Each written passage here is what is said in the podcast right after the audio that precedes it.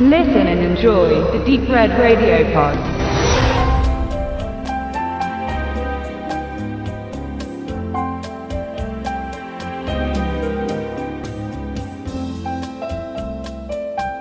Sharktopus vs.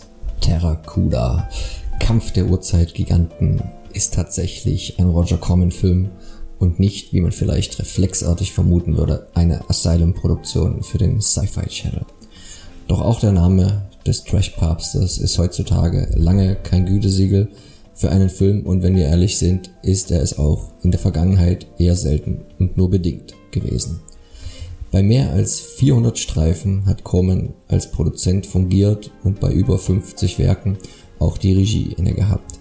Die meisten davon sind freilich unter dem Label günstig produziert einzuordnen und diejenigen, die davon in die Filmgeschichte eingegangen sind, taten dies weniger aufgrund ihrer filmischen Qualität, sondern eher beruhend auf den kreativen, handgemachten Effekten, der besonderen Produktionshistorie, der filmhistorischen Einordnung und irgendwie auch dank Vater Zeit.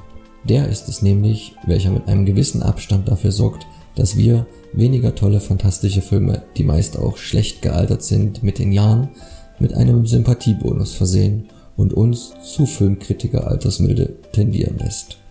Bis dieser Zustand allerdings auch bei Sharktopus vs. Terracuda einsetzt, könnte noch ein Weichen vergehen und falls dies dann doch nie passiert, braucht man sich eigentlich auch nicht weiter wundern.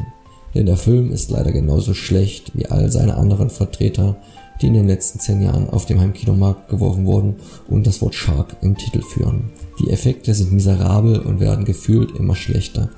Es wirkt, als würden sich die Macher noch nicht einmal mehr Mühe geben bei der Animation der Creature Shots und der lächerlich schlechten Erweckung der gekreuzten Monsterbastarde. Jedes mittelmäßige Computerspiel sieht mittlerweile besser aus und bietet konsequentere Animationen.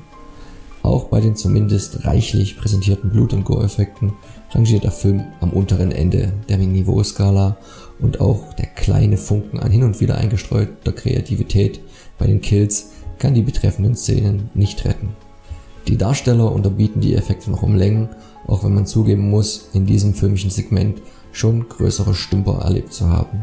Kamera und Regie sind immerhin solide, können der wie erwartet dämlichen und mittlerweile schon altbackenen Story aber nichts entgegensetzen, geschweige denn in irgendeiner Form Atmosphäre oder gar Spannung entlocken. Im Gegensatz zum großen Konkurrenten um die Sharknado-Reihe schafft es der zweite Sharktopus-Film auch viel zu selten, wenigstens selbstironisch, sich und das Genre zu persiflieren und auf der Metaebene zu arbeiten.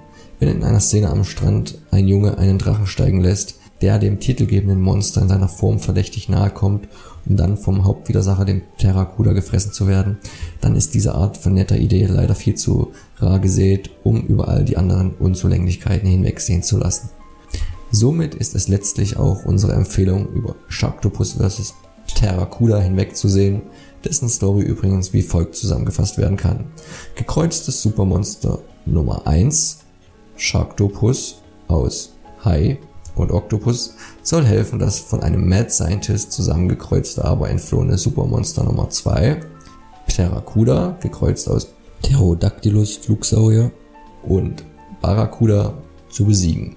Plan geht natürlich nicht auf und es sterben viele Beteiligte und Unbeteiligte. Das 3D ist wie zu erwarten natürlich auch nicht der Rede wert und es gibt eigentlich keinen Grund, diesen Film einem alten Common-Klassiker wie Beast from Haunted Cave oder Attack of the Crab Monsters vorzuziehen. Denn wenn auch diese nicht viel hatten, haben sie mittlerweile zumindest eins Charme. Bei Sharktopus vs. Pteracuda empfindet man hingegen als Zuschauer nichts als Charme und kann ganz und gar nicht konstatieren, alles Roger.